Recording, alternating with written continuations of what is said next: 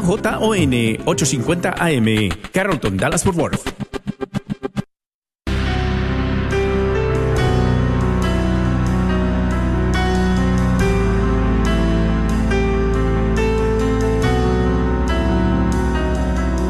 En el nombre de Jesús recibo libertad. En el nombre de Jesús recibo sanidad. En el nombre de Jesús recibo libertad. En el nombre de Jesús recibo sanidad.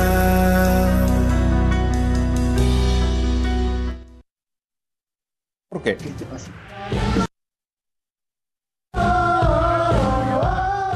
En reciente festival, la Iglesia en Colombia promueve la evangelización a través de la música.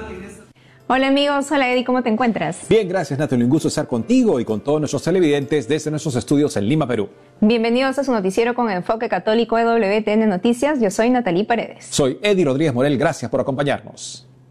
Empezamos las noticias con lo último de la guerra en Tierra Santa. Al día 41 del enfrentamiento entre el gobierno de Israel y el grupo terrorista Hamas, el ejército israelí avanza en su ofensiva contra el grupo terrorista que mantiene en cautiverio a 240 personas, mientras la iglesia en el lugar protege y mantiene la esperanza entre las víctimas. Aquí los detalles.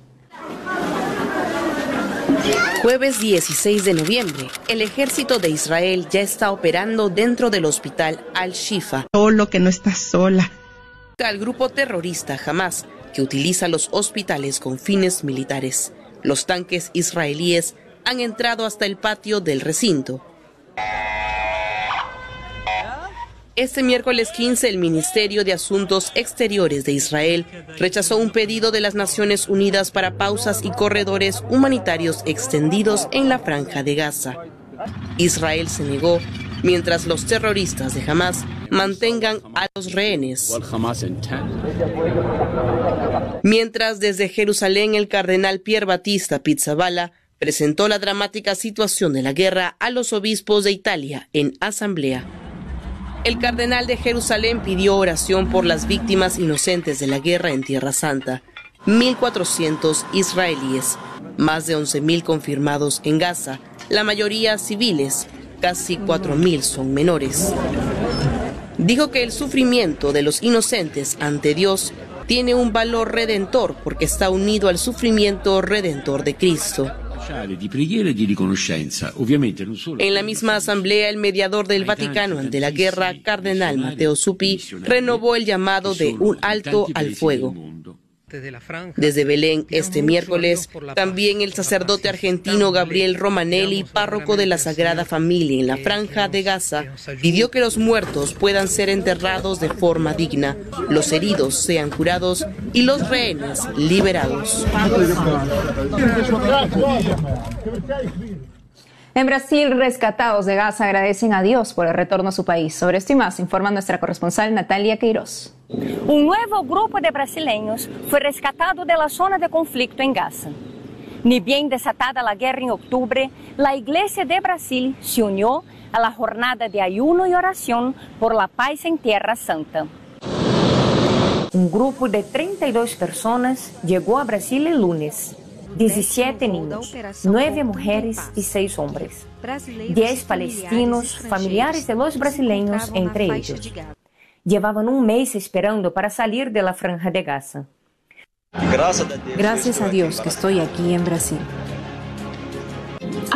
Aún no puedo creer que estoy aquí, que sigo viva. Pensé que iba a morir. Es difícil para todos ustedes entender lo que pasamos allí. Bombas cayendo por todas partes. Mis hijas estaban muy conmocionadas, muy tristes. Con los recientes evacuados, son más 1.400 los brasileños rescatados del fuego cruzado entre Israel y el grupo terrorista Hamas. El presidente de la Corte Suprema de Brasil dijo el 6 de octubre último que penalizar el aborto es una mala política pública. Él informó que Brasil está detrás de Argentina, México y Colombia en este tema. Barroso participó en el Macro Day, evento anual de BTG Pactual, centrado en cuestiones económicas y políticas. Marlon de Rosa, maestro en bioética y autor de libros en contra del aborto, habló con EWTN Noticias sobre lo que dijo Barroso. Brasil demuestra que mantener el aborto como un delito penal es la mejor manera de reducir el aborto, junto con políticas que valoren la vida. En Brasil, cada vez más personas están en contra de la legalización del aborto. La incidencia del aborto disminuye, así como la mortalidad materna por aborto, todos los años con el aborto penalizado. Así que la mejor manera de prevenir el aborto no es legalizarlo. Hoy en Brasil, el aborto solo es permitido en caso de violación, peligro de vida para la madre o caso el niño nazca sin cerebro. En Petrópolis, Natalia Queiroz, EWTN Noticias.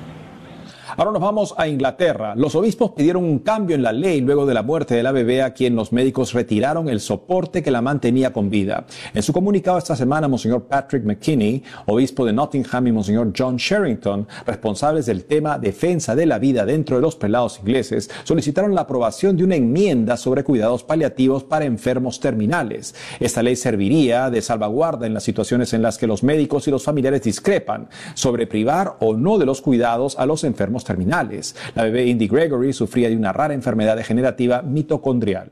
Los doctores dijeron que no podían hacer más. Los padres querían trasladarla al hospital del Vaticano, que se había comprometido en recibirla. Sin embargo, un tribunal no le permitió salir y murió en brazos de su madre. Para ello estamos ahora en la línea con Jordi Pacheco. Él es licenciado en bioética del Pontificio Teneo Regina Apostolorum en Roma, formador pro vida de ABC Prodein y conferencista internacional en temas pro vida. Jordi, bienvenido al programa. Muchísimas gracias Eddie, por la invitación. Un gusto estar aquí con ustedes. Jordi, explícanos, porque también la bioética católica nos indica, nos previene contra lo que sería el ensañamiento terapéutico, o sea, buscar prolongar la vida como dé lugar, porque algunos pensarán, bueno, nuestra obligación es hacer eso, prolongar la vida mientras médicamente sea posible, pero eso no sería moral, es más bien también podría ser inmoral, es el otro error al otro extremo. ¿Podrías explicarnos en qué consiste el ensañamiento terapéutico? ¿Cómo se puede definir el ensañamiento terapéutico? El ensañamiento terapéutico se, puede definir como aquellas intervenciones médicas que prolongan dolorosamente la vida del paciente sin que, vamos a decir así, sin que mm, le proporcionen al paciente ningún tipo de bienestar. Ojo, esto, esto es muy delicado, ¿ok? Eh, porque fácilmente esto se puede malinterpretar, ¿vale? Ahora, ¿qué es lo que pasa? Eh, aunque siempre nos tenemos que poner el enseñamiento terapéutico, que es el hecho de que la persona tiene que vivir porque tiene que vivir, no, pero es que mira, ya literalmente ya hay nada que hacer. O sea, yo no quiero que se muera, yo no quiero matarlo, pero es que literalmente hay situaciones en las que no se puede hacer ya nada por el paciente. Entonces, aquí tenemos que tener en cuenta una cosa. Es diferente provocar la muerte que aceptar que ya no se puede impedir esa muerte. En efecto. Y Jordi, háblanos entonces de buena medicina en esta fase terminal de las personas. Se llama cuidados paliativos. ¿En qué consisten los cuidados paliativos que son buena medicina para esta etapa de la vida de las personas? Así es. A ver, los cuidados paliativos no van a, curar la enfermedad del paciente, pero sí van a ayudar a aliviar los síntomas que esa enfermedad provoca en el paciente. Esto es muy importante porque el hecho de que un enfermo sea terminal no significa que haya que dejarlo morir. Yo, por ejemplo, conocí enfermos terminales que han vivido 15 años. Porque una cosa es que la enfermedad sea terminal y otra cosa es que la muerte sea inminente. Son dos cosas muy distintas. Bien, entonces una enfermedad terminal es algo que no se puede curar. El hecho de que no se puede curar no significa que haya que abandonarlo. No, con los cuidados paliativos necesarios, depende del organismo, depende pues, del tipo de medicina que se le aplique, esa persona puede vivir mucho o poco, con buena calidad de vida o con poca calidad de vida. Y aquí me interesa hacer una aclaración. La calidad de vida nunca está por encima de la dignidad de la persona humana. Lo digo porque hay algunos, ah, algunas maneras de evaluar la calidad de vida que al final siempre terminan de decir, en pos de la calidad de vida del paciente, terminamos con la vida del paciente. Jordi, háblanos de tu curso básico Provida que estás por dar acá en la ciudad de Lima. Así es, los días 25 y 26 de noviembre vamos a estar, voy a estar dando un curso básico pro vida en la avenida Salaverry 862 de 10 de la mañana a las 5 de la tarde. Vamos a tocar diversos temas, ¿ok? Entre los temas que vamos a tocar está el tema de la eutanasia, ¿okay? Está el tema de la dignidad humana, está el tema de ideología de género, está, está, el tema del amor humano, entre otros temas, ¿bien? El tema del aborto, obviamente, también, ¿vale? Entonces, eh, lo que apunta este curso es a dar a conocer la dignidad humana para poder promoverla y protegerla. Esto es muy importante. Aunque pueda sonar muy abstracto, el tema de la dignidad humana es lo que va a iluminar o lo que va a dar moralidad a las acciones en temas como este, por ejemplo, lo que estamos hablando de la eutanasia, ¿no? ¿Es realmente digno que este paciente siga viviendo con tanto sufrimiento? ¿No será más digno quizás que no sufra? ¿No? Y aquí muchos, muchos cometen un error. Muchos asocian el vivir con dignidad al hecho de vivir sin sufrimiento, cuando eso es una total locura. Hay personas que pueden vivir con mucho sufrimiento y morir con mucho sufrimiento, pero también morir con mucha dignidad. Algunos los llaman héroes, otros los llaman santos, otros los llaman mártires. Han muerto con mucho sufrimiento, pero con mucha dignidad. Entonces, todos esos temas que son muy delicados, vamos a tocarlos en el curso básico por vida, y los invitamos a todos, todos, todos, están invitados los días 25 y 26 de noviembre, empezamos a las 10 de la mañana en la avenida Salaberry 862. Jordi Pacheco, licenciado en bioética por Regina Apostolorum en Roma, muchas gracias por haber estado con nosotros. Muchas gracias. Al volver, obispos en Latinoamérica, Estados Unidos y África piden a los gobernantes de sus países decisiones a conciencia frente a los problemas de la gente. Además,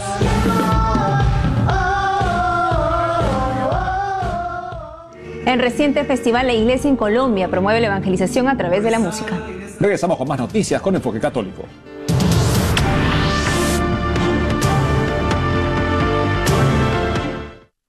¿Te perdiste tu programa favorito de Radio Católica Mundial? No hay problema. Ahora nuestra programación está disponible siempre y a tu conveniencia en formato podcast. Visita nuestra central de podcast en ewtn.com, diagonal es, diagonal radio y busca la opción podcast o también en Apple Podcast o Spotify.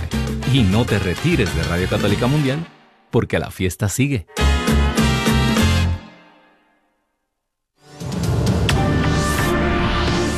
En Colombia, la iglesia promueve la evangelización a través de la música. Sobre esto y más nos informa nuestra corresponsal Lida Lozada. 14 ministerios musicales, 13 de Colombia, uno de México y otro de Ciudad de Panamá participaron este 11 de noviembre en la tercera edición del reconocido Festival de Música Católica Alabemos Fest, un espacio organizado por la Arquidiócesis de Barranquilla en el Departamento del Atlántico, durante el cual 750 fieles que asistieron vivieron cerca de ocho horas de alabanza y adoración inspirados en el Salmo 146, Alabad al Señor que la música es buena. De acuerdo con la Arquidiócesis de Barranquilla, fueron dos los propósitos centrales de este festival dar a conocer los diferentes estilos musicales religiosos vigentes y el buen momento creativo por el que atraviesan estos ministerios, así como facilitar que el público viviera una experiencia evangelizadora mediante la música que le ayude a continuar su camino de conversión. La Arquidiócesis de Barranquilla es pionera en este festival. Seguramente habrá en otros espacios de Colombia y de nuestra Iglesia Católica eh, festivales, pero el nuestro tiene esa característica especial y es apoyar precisamente con una producción musical a los ministerios, a los ministerios participantes, de tal manera que las composiciones que ellos realizan no se pierdan o no se queden en el olvido, sino que también puedan ser en un futuro escuchadas por los fieles.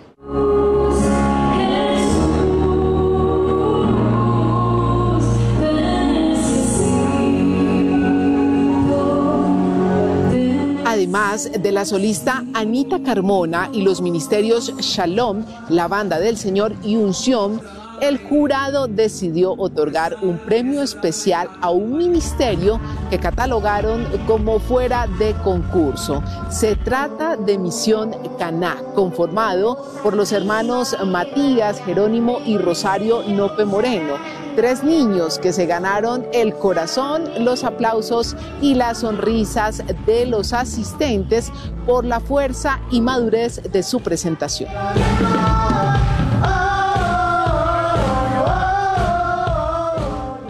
Y en otras noticias, el próximo lunes 20 de noviembre, la Pontificia Comisión para América Latina y la Pontificia Universidad Javeriana presentarán aquí en Bogotá el libro titulado Eugenio Pacelli y América Latina, un volumen colectivo de 400 páginas compuesto por varios ensayos que pretende reconstruir la política de la Santa Sede hacia nuestro continente, pero también los principales acontecimientos sociopolíticos y religiosos que tuvieron lugar entre 1939 y 1958.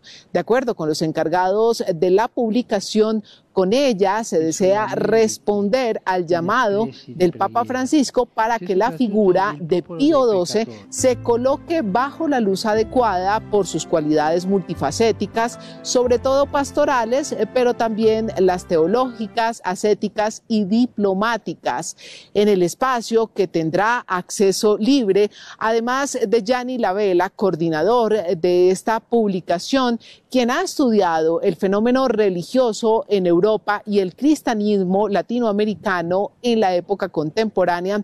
Estarán eh, también eh, presentes el doctor Rodrigo Guerra López, secretario de la Pontificia Comisión para América Latina, y el cardenal colombiano Luis José Rueda Aparicio.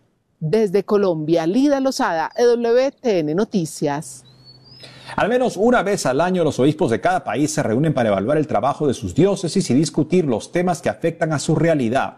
En estas reuniones conocidas como asambleas plenarias se eligen los nuevos encargos que tendrán los obispos de cara a lo que hay que resolver. Se emiten comunicados que le den luz a la gente sobre temas coyunturales. También se formulan regulaciones en temas administrativos para las diócesis. En noviembre los obispos de todos los continentes se vienen reuniendo en asamblea plenaria. Veamos qué preocupa y qué plantean como solución obispos en países de Latinoamérica y África, también en Estados Unidos. En Estados Unidos los obispos establecen que la amenaza del aborto sigue siendo su principal prioridad. Acuerdan difundir una guía sobre los temas que los votantes católicos deben tener en cuenta para elegir a un candidato en las próximas elecciones de 2024. Le siguen el aborto, la eutanasia, la violencia armada, el terrorismo, la pena de muerte y la trata de personas. Dicen, estamos llamados a solidarizarnos radicalmente con las mujeres en embarazos difíciles y sus hijos no nacidos y a brindarles el tipo de apoyo, servicios y políticas públicas que necesitan. En Ghana los obispos, aún en asamblea, denuncian que la corrupción masiva está asfixiando la nación. Los obispos reclaman al gobierno cómo es que en un país rico en minerales la economía cada día empeora. Los prelados pidieron una reforma en la constitución pues solo favorece a unos pocos. Expresaron, los ganeses son testigos de la riqueza acumulada que quienes están en el poder obtienen en un tiempo récord desde el momento en que entran en política. En Paraguay los obispos señalan su preocupación por los atropellos a los derechos humanos en el país. Se comprometen a colaborar con el gobierno para mejorar la calidad de vida de los paraguayos. Manifiestan su preocupación por la destrucción de la naturaleza, el desplazamiento de las comunidades indígenas y el mal uso de los recursos destinados a salud y educación. Dijeron, Realizamos nuestro compromiso y acción a través de las diferentes pastorales que cuidan la vida y la familia, procurando un desarrollo integral, acompañando al pueblo de Dios en sus sueños y esperanzas, sobre todo a las familias, en sus numerosas necesidades y la permanente amenaza a sus valores. En Bolivia los obispos piden no ser indiferentes ante las víctimas de incendios en los bosques denuncian la violencia y reclaman a los políticos que anteponen sus intereses. La incapacidad o la falta de voluntad de construir respuestas a las necesidades básicas y estructurales deja así paso a un país en conflicto, donde ya no prima la ética sino el poder, quedando desamparados los más débiles. En Honduras los obispos piden a los políticos actuar con transparencia, reclaman a los legisladores que no logran ponerse de acuerdo en las decisiones. Estamos preocupados por la crisis política que existe en el país, reflejada en la parálisis legislativa provocada por el enfrentamiento de los partidos políticos. Hace poco concluyó la asamblea plenaria de la Conferencia Episcopal Ecuatoriana. Al término, los obispos hicieron el llamado al Estado de garantizar y defender la vida del aborto, la eutanasia y el suicidio. ¿Qué está pasando en Ecuador? Estamos en conexión con Monseñor Luis Cabrera, arzobispo de Guayaquil y presidente del Episcopado Ecuatoriano. Monseñor Cabrera, es un gusto tener con nosotros en EWTN Noticias. Explíquenos el contexto en Ecuador que lleva a los obispos a pedir al gobierno de Luis Novoa garantizar y defender con tanto énfasis la vida.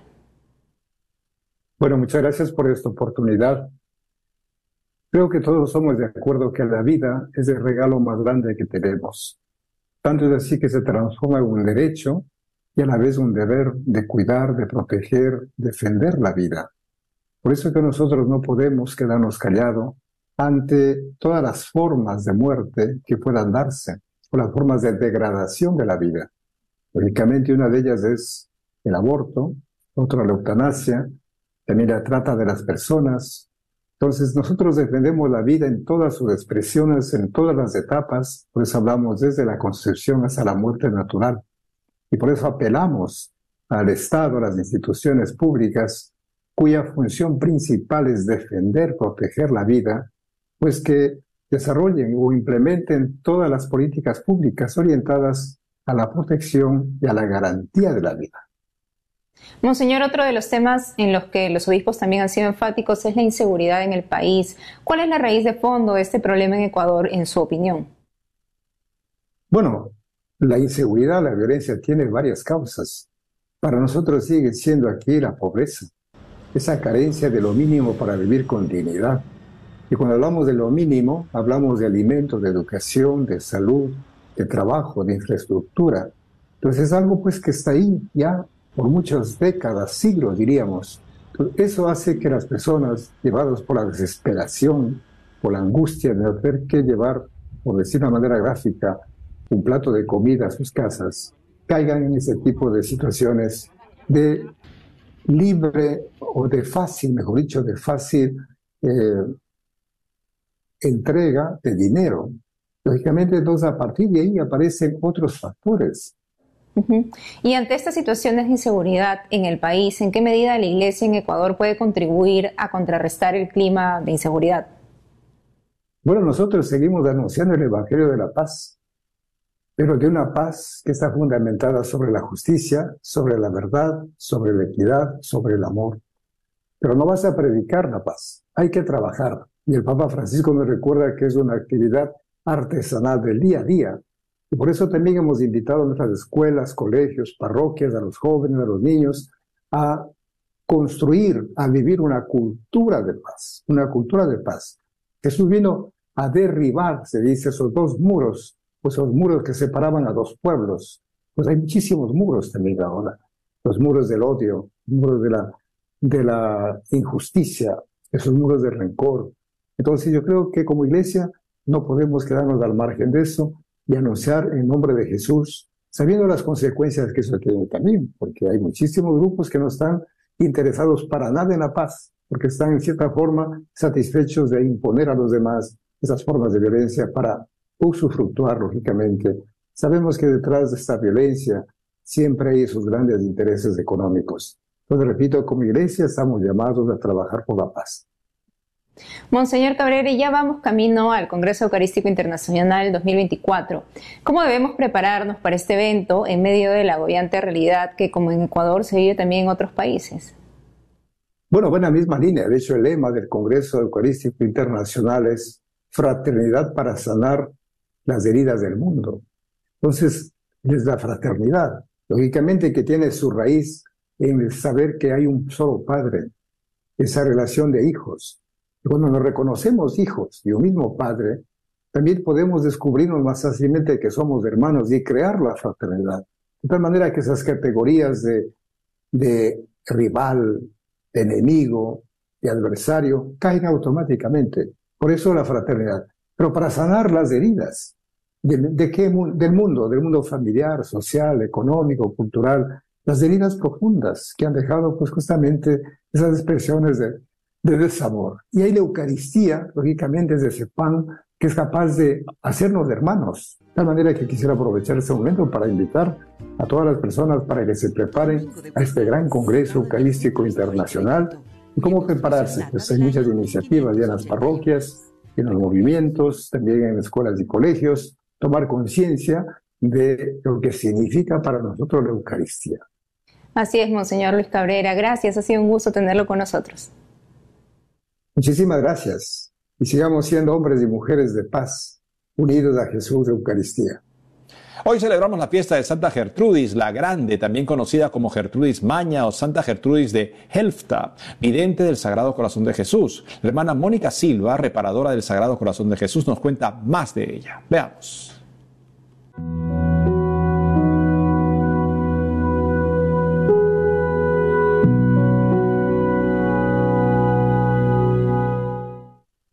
Hoy 16 de noviembre celebramos a Santa Gertrudis, que fue la primera mística del Sagrado Corazón de Jesús. Y como una de las cosas más importantes que ella menciona es que ella tuvo la gracia de poder recostarse sobre el pecho de Jesús. Y algunos historiadores y teólogos mencionaban que de repente no San Juan Evangelista no lo había comentado, ¿no? Cómo había sido esta experiencia. Ella le pidió esto al Sagrado Corazón de Jesús y pudo realmente encontrarse con el amor de los amores y precisamente profundizar en su oración que ella mencionaba que era tibia, ¿no? Y que a partir de ahí fue experimentando cómo el Sagrado Corazón fue convirtiéndose en su todo. Una de las cosas más importantes también que ella compartía es que hay dos secretos para acercarnos mucho más a Jesús y es principalmente la comunión frecuente y en segundo lugar, también el acudir constantemente a San José como este patrón de pureza y castidad. Así que en este día tenemos muchas oportunidades para poder interceder, ¿no? Pedir la intercesión de Santa Gertrudis y a su vez también ayudar porque ella también eh, pidió mucha intercesión por eh, las almas del purgatorio. Entonces el día de hoy también podemos ayudar a estas almas a alcanzar la gracia de Dios y nosotros también estar en este camino peregrinante hacia Jesús que nos espera allá en el cielo. Que Dios les bendiga.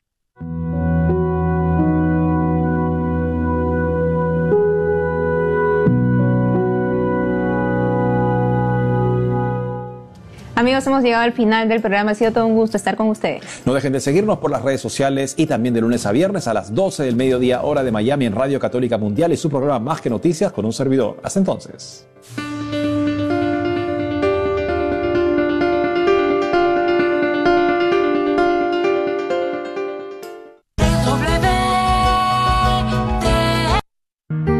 Fue hace años. ¿No es hora de que lo hubieras superado? Parece que fue ayer. El dolor sigue ahí. La culpa aún me atormenta. La tristeza es tan grande. No entiendo estos arranques de coraje. Sufre por un aborto provocado. Podemos ayudar. Llame al 972-900-SANA. No tema, todo es confidencial. Quiero sentirme viva de nuevo. A veces me siento vacía. Las cosas no están mejorando. No sufra más. Llame al 972-900-SANA o vaya a racheldallas.org.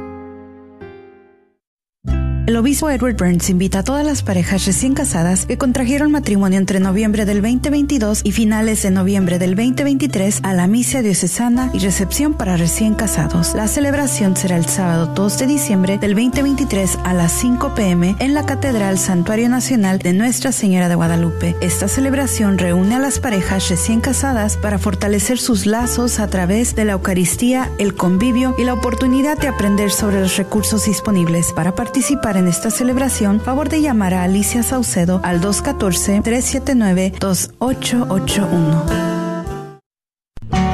Si estás pasando por problemas en tu matrimonio, la jornada familiar de la diócesis de Forward te invita a su retiro que se llevará a cabo el primero, 2 y 3 de diciembre.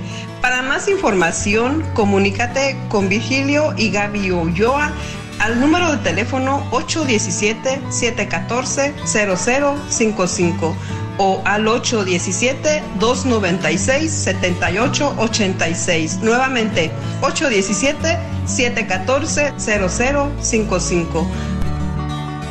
de modo que al ver sus buenas obras, den gloria a su Padre que está en los cielos.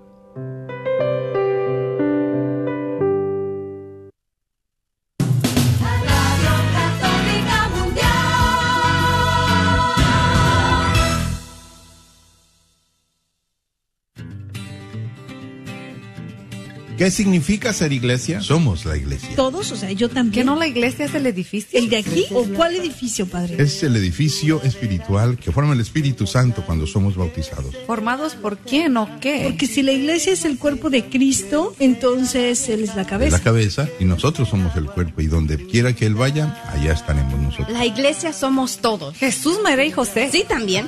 Conversando la fe, somos la iglesia. Este es su programa Conversando la Fe. Comenzamos. Abrimos los ojos, soñamos estrellas, pisamos los charcos, abrimos las puertas, rompemos molduras y estructuras viejas, aun siendo inconscientes también somos iglesia, somos soñadores. Hola, ¿qué tal? Bienvenidos nuevamente a este tu programa Conversando la Fe, Somos la Iglesia. Yo soy Guillermo Robles y cordialmente te saludo desde los benditos estudios de Radio Santísimo Sacramento de la Diócesis de Sacramento, California, y a todos ustedes que nos siguen a través de EWTN Radio Católica Mundial. Y por supuesto a todos nuestros seguidores que nos dejan sus likes y pequeños comentarios a través de Facebook. Pues hoy día jueves vamos a continuar trabajando, como todos ustedes saben, nuestros seguidores, en este catecismo de la Iglesia Católica, que estamos en un tema tan, tan extendido y tan bonito que es el Padre Nuestro. Ayer estuvimos entrando en el uh, número 2816, lo estuvimos leyendo, comentando, y que está tiene como subtítulo Venga a nosotros tu reino. Y estuvo la hermana comentándonos acerca de, eh, de que el Jesús es el reino, ¿verdad? Jesús es el reino. Cuando decimos venga a nosotros tu reino, es como que pensamos que va a venir, no sé, desde el castillo de Dios o algo, pero es verdaderamente estamos hablando de Jesús. Y nos estuvo también comentando que la falta, o sea, qué tan importante es el amor, ¿verdad? El amor es muy importante y hace mucha falta. El, el desamor es el que nos lleva al pecado y cómo tenemos que actuar y vivir con mucho amor en todo momento de nuestras vidas. Creo que hicimos, de este número hicimos como dos, tres programas porque estuvimos hablando, comentando mucho, que hubo mucho que desenrollar, la hermana tenía mucho que hablar, estuvimos platicando y comentando mucho. Pero pues hoy vamos a continuar, hoy tenemos de aquí nuevamente de regreso al Padre y tenemos un equipo muy especial al cual les voy a presentar enseguida. Hola, ¿qué tal? Les saluda Edith González de la Catedral del Santísimo Sacramento. Como todos los días, les damos la bienvenida a este su programa y yo soy Cecilia Tinoco de la Catedral del Santísimo Sacramento. Y sí, aquí estoy de regreso con muchísimo gusto, el padre Rodolfo Llamas, eh, de la parroquia de San José, en la ciudad de Sacramento. ¿Qué, qué, qué tema tan hermoso realmente entiendo por qué le han dedicado más tiempo? Porque en realidad esto de venga a nosotros tu reino, siento como que es la, a mí es la que más me inspira. Venga a nosotros tu reino, porque recuerdan que al final de, de la Biblia, San Juan dice, y vi un cielo nuevo y una tierra nueva. Eh, el, el, la tierra que como la conocíamos ya no existe más, dice, ya no existe más, ni el mar, no sé por qué dice el mar también. El mar eh, prácticamente simboliza como el misterio, lo inalcanzable, lo mismo que, que allá el espacio infinito, ¿no? Ya no, o sea, en realidad ya no va a haber más misterios, no quiere decir que el mar ya no existe, es algo, ya no va a ser un misterio para nosotros a eso se refiere. Entonces, eh, ese, ese cielo nuevo y tierra nueva eh, son nuevos porque es la presencia de Dios que es el cielo, va a estar en la tierra. Por eso va a ser la tierra nueva. Es decir, esta tierra este planeta que ahorita en estos momentos está sufriendo, la naturaleza está sufriendo porque está al servicio del pecado, como nos dice también San Pablo, por allá en el capítulo 8 de la carta a los romanos, que está sufriendo. ¿Por qué?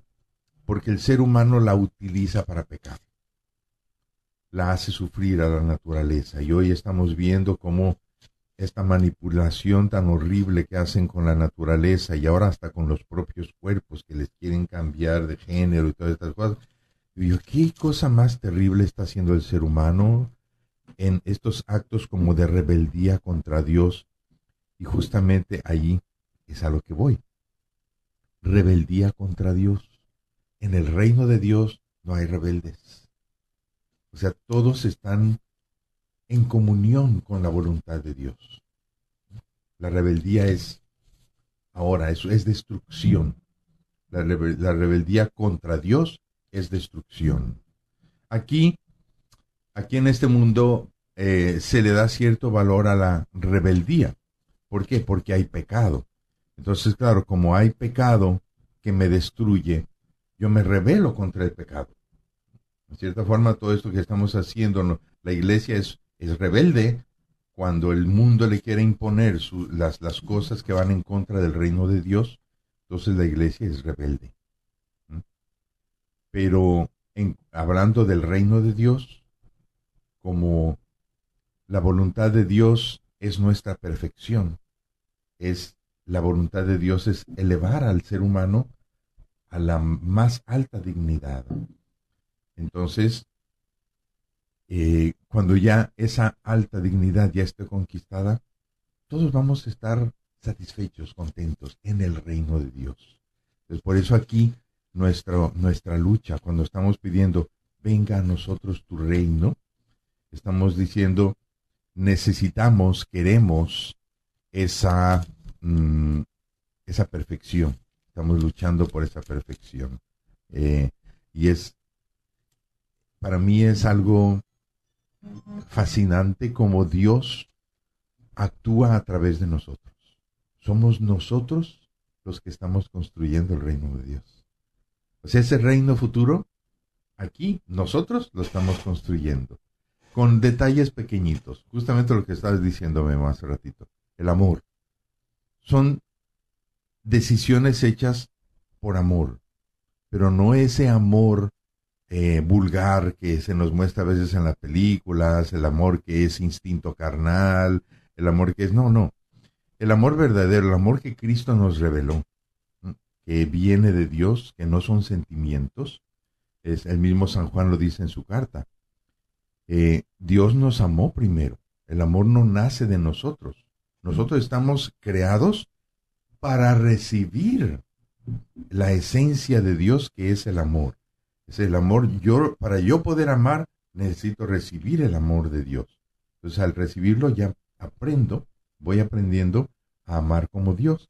Y entonces, salir amando como Dios, yo me voy perfeccionando y voy creando el reino de Dios. Mm.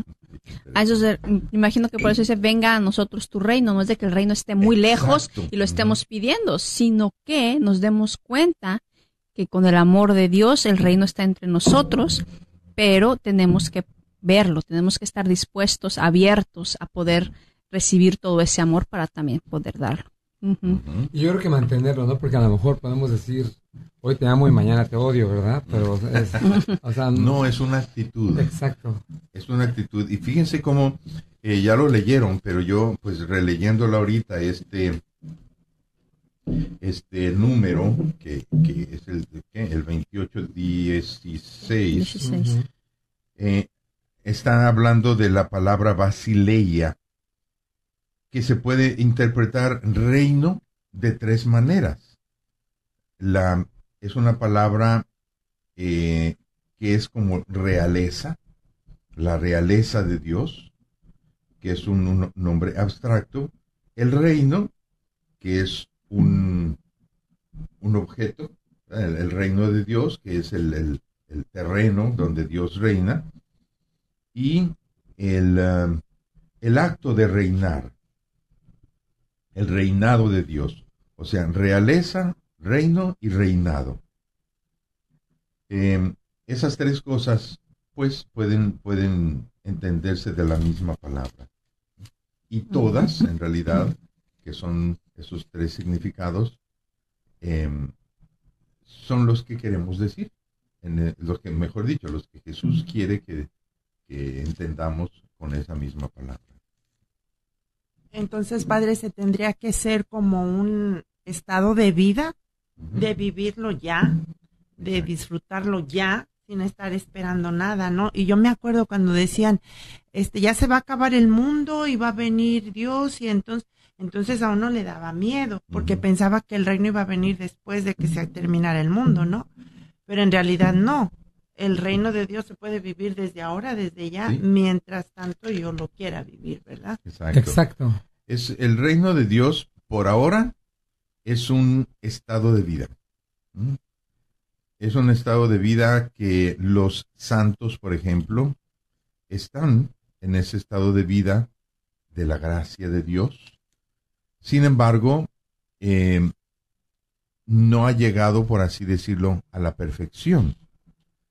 Eh, cuando San Pablo, eh, perdón, San Juan dice, em, entonces vi un cielo nuevo y una tierra nueva.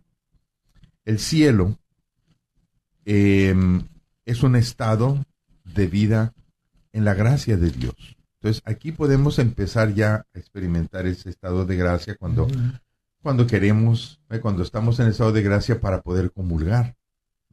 Entonces, em, es un estado en el que me permite a mí dialogar con Dios, estar en presencia de Dios, eh, recibir inspiración del Espíritu Santo. Todo esto es como un estado de gracia. Em, cosa que en este mundo, iba a decir, no está, pero sí está, pero no le pertenece. O sea, no es de este mundo. En realidad, este mundo eh, está fuera de la presencia de Dios. Por eso Jesús dijo, mi reino no es de este mundo. O sea, este mundo en realidad es para nosotros un reto constante porque el mundo nos saca del reino. Y nosotros, el, el, el reto está en que nosotros estamos en este mundo, pero estamos queriendo vivir ya en nosotros el reino de Dios. La persona que es mundana es una persona que no piensa en el reino de Dios. Es una persona que está, eh, lo normal para ellos es el pecado. O sea, si no, eh, si no hay pecado, no hay diversión. Eh, muchas veces se dice eso, ¿no? Entonces, no conocen otra cosa. A mí me, daba risa que estaba leyendo un, documental que estaban criticando a la Madre Teresa de Calcuta. Y unas personas se enojaban porque estaban diciendo eso. Pero a mí me daba risa. A mí me daba risa porque digo, yo fíjate, está diciendo la persona que lo estaba eh, que estaba criticando a la Madre Teresa de Calcuta decía que eh, qué bien actuaba. que estaba actuando, desde, ha de ser cansado estar actuando toda la vida. Pero es que no les podía caber en la mente que era una forma de ser. Es una forma de ser, no está actuando. Para el mundo que no es, no está en presencia de Dios, es cansado. Y para nosotros, digo, qué cansado es estar envuelto en pecatado, qué horrible tener, en, la, tener la conciencia eh, llena de porquería, ciega, por así decirlo, ciega también, porque no puede ver las cosas de Dios. Pero lo triste para ello es que nuestra alma está añorando esas cosas de Dios. La persona empecatada, cuyas cosas normales son de este mundo y estar fuera de Dios, está experimentando un alma realmente amargada y triste. Por eso estas personas eh, manifiestan mucho coraje, mucho odio contra la iglesia y todo eso. Es entendible porque porque no la entienden primero y porque al no entenderla tienen cerradas las puertas al al premio, a la gracia, a lo que su alma está buscando, está encerrada en un lugar donde no lo puede, no puede tener ni un chispazo de esa gracia. Fíjate qué cosa más horrible. Entonces, claro, ellos ven a una persona en gracia y dicen, no la entienden. No la entienden definitivamente. Yo creo que además de todo eso, no se entienden a ellos mismos que tampoco no están en gracia. Exacto. O sea, no, no se conocen, no se han dado cuenta, no han podido entender a su propia alma que les está gritando que tiene sed de algo, ¿verdad? Y no la saben escuchar y no la saben alimentar. Y es muy triste porque este tipo de hermanos los vemos en muchos lados. Los vemos, a veces va uno a una tienda y ve uno de la manera que actúan, cómo, cómo se dirigen a uno y dice uno, uy, este está, está lastimado, o sea, hasta definitivamente le falta ser alimentado y, y no se dejan. A veces no se dejan y a veces no saben y no no, se se, dan cuenta. amar. Viven Muy en un, triste. por eso decimos, a veces decimos este, este como que vive en otro mundo, decimos, ¿no? La expresión. Fíjate qué feo, porque su alma desea el amor, desea experimentar el amor, porque está creada para eso, pero no se deja amar. Fíjate qué ironía tan espantosa. No se deja amar. Y por eso tanto ataque a la iglesia, ¿no, padre? Porque Pues, están tan súmele. alejados y como decía Memo, están viviendo fuera de la gracia, pues están como ajenos, ¿no? Como, pues para ellos el que alguien hable bien o viva bien es como anormal, como lo que nos dice de cómo es tan fácil criticar a, a, a Santa Teresa de Calcuta, que pasaba toda su vida haciendo el bien y que otras personas digan, oh, qué bueno es actuar, o, o cómo actuaba, o, o qué bien le salía la actuación, ¿no? Ajá. Sin pensar que ella era feliz y que ella estaba construyendo el reino ya desde aquí, porque ahorita seguramente que ella ya está gozando del reino de, de Dios. Ahora, ese reino que ellos están experimentando ahora no es el reino definitivo. Porque para el reino perfecto, el reino que estamos construyendo, tiene que ser un reino con la tierra. O sea, el reino de Dios, el que, el que, el que vio San Juan que va a ser, es el futuro, es el, es el, el cielo y la tierra juntos. Es decir, nosotros, nosotros todos estamos llamados a vivir en la presencia de, de Dios, pero con cuerpo. Los santos ahorita no tienen cuerpo. Los únicos que ya tienen cuerpo ahorita en presencia de Dios son Jesucristo y nuestra Madre Santísima, la Virgen María. Son los únicos que tienen cuerpo. Los santos no. Los santos están en ese estado ¿Proceso de presencia. ¿eh? Sería como un proceso todavía Sí, que les es- falta, padre. Estamos en proceso. ¿Saben lo que les... No sé, hay, hay una Biblia por aquí. Ahorita se la conseguimos, padre. Hay una, hay una parte en, en el- en la primera carta de San Juan que a mí se me hace realmente maravillosa. Fíjate cómo eh, nuestro trabajo, como les dije al principio, está creando el reino de los cielos. Lo está creando. O sea, el poder de Dios en nosotros está creando. Fíjate, eh, eh, la introducción de la carta de San, de San, la primera carta de San Juan dice así. Fíjate, es la introducción, son los primeros cuatro versículos, creo, de la, de la carta de San Juan, la primera. Dice, les escribimos esto para que nosotros estemos en comunión con ustedes y ustedes con nosotros. Dice, les escribimos esto para que su alegría y nuestra alegría sea completa. Mm. O sea, el, el cuerpo de Cristo se sigue gestando, se está formando. Y se está formando en cada persona que se une a la palabra de Dios. Sucede lo que dijo la Virgen María. Dice, hágase en mí según tu palabra. O sea, cuando yo creo, la palabra de Dios se está encarnando en mi carne, mi carne mortal. Entonces prácticamente mi carne mortal está como llenándose de inmortalidad con la palabra de Dios. Este, mi, mi gloria está en que ustedes tengan vida eterna. Entonces esa vida eterna, cuando yo recibo la palabra de Dios, estoy recibiendo la vida eterna. Cuando yo la estoy creyendo. No es nada mágico, la estoy creyendo. Entonces yo me convence, la entiendo y mi cuerpo empieza a actuar.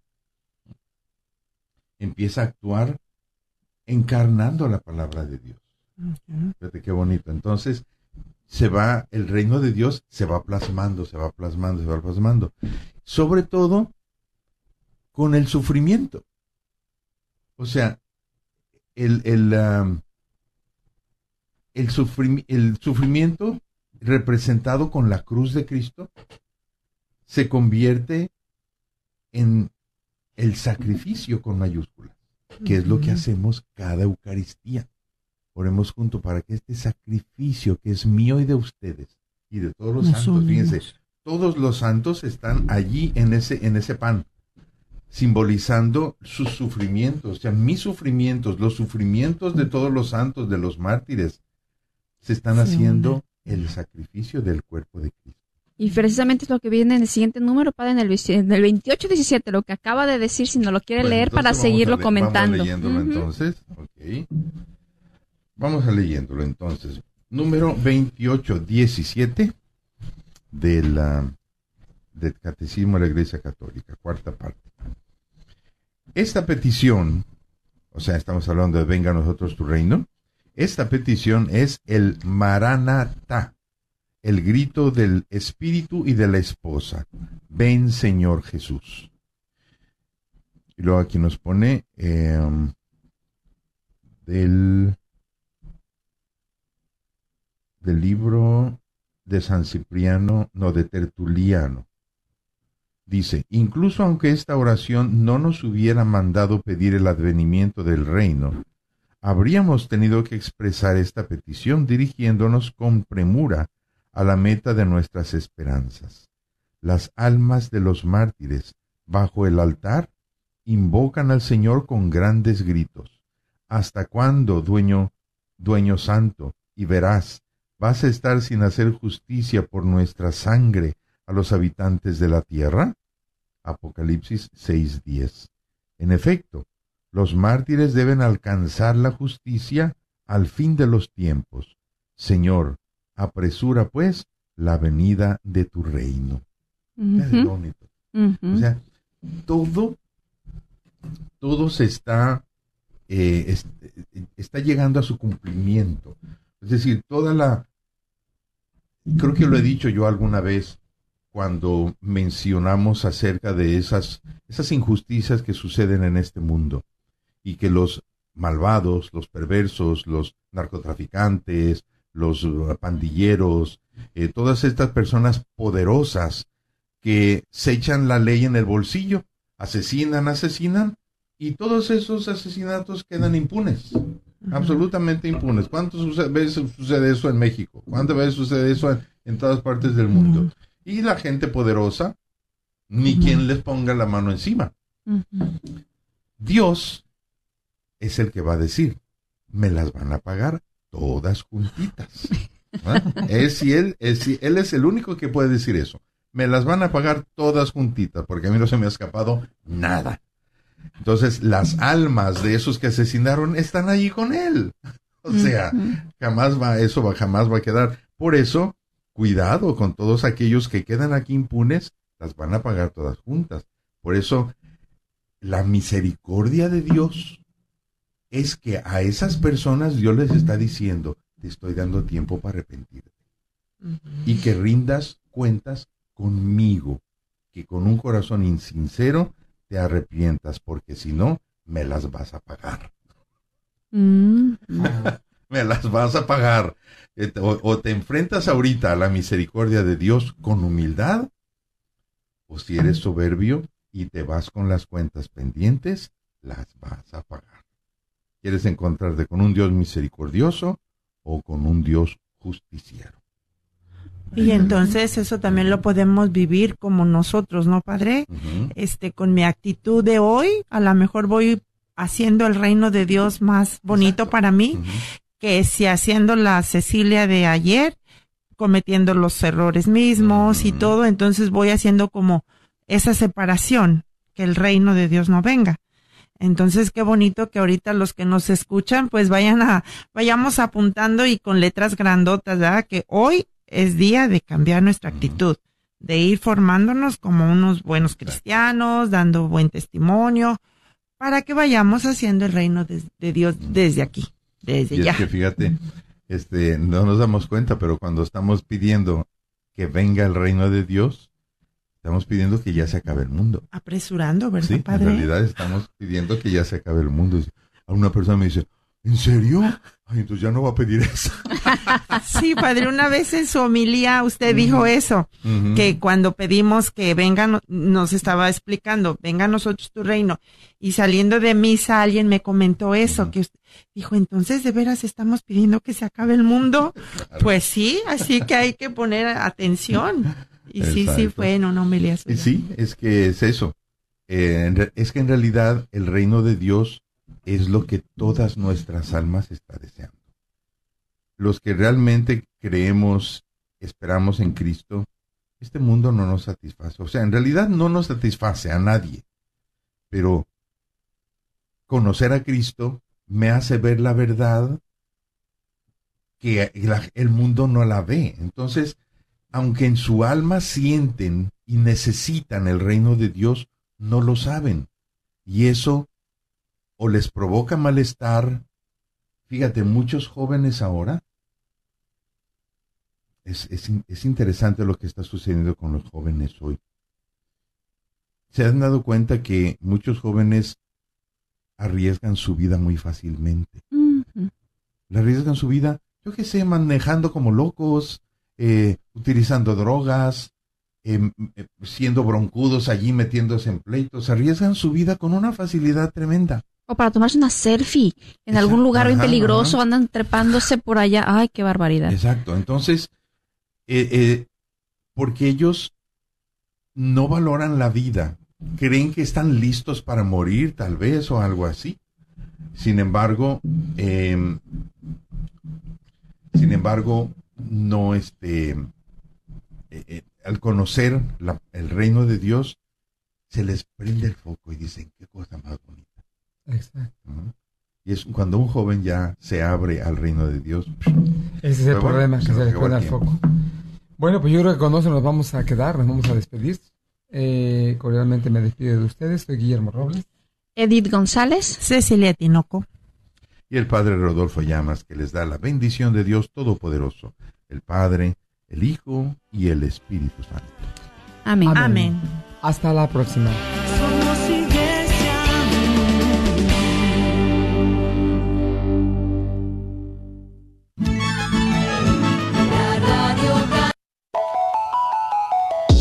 Soy la doctora Elena Careneva, abogada especializada en las leyes de inmigración. En nuestra oficina vemos a nuestro cliente como uno de nosotros, como familia. Investigamos su historial con inmigración y con las leyes penales. Después, sugerimos la solución porque parece que en 80% de los casos exitosos de nosotros, esos clientes fueron negados por inmigración o rechazados previamente por otros abogados. Si tú fuiste rechazado por otra oficina de abogados o de inmigración, llámenos al 972-446-8884. La ley de inmigración cambia constantemente. Llámenos al 972-446-8884.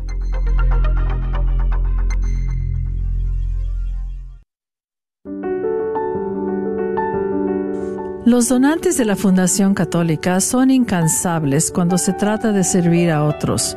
Los donantes de la Fundación han estado allí para fortalecer no solo la comunidad católica, sino toda la comunidad, ayudando a los pobres y a los que no tienen hogar, apoyando a nuestras instituciones educativas, construyendo iglesias, apoyando esfuerzos dignos y promoviendo ideales católicos sólidos.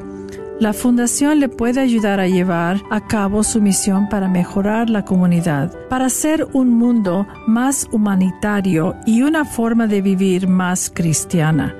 Para aprender más sobre la Fundación Católica, contáctenos al 972-661-9792 o visítenos en catholicfoundation.com.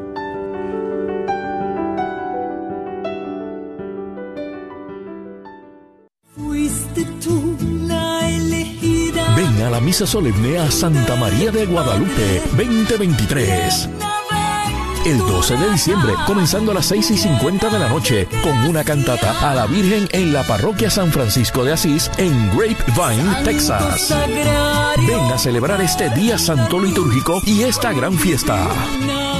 Con la hermosa voz de Carmen Rosa y el mariachi Quetzal.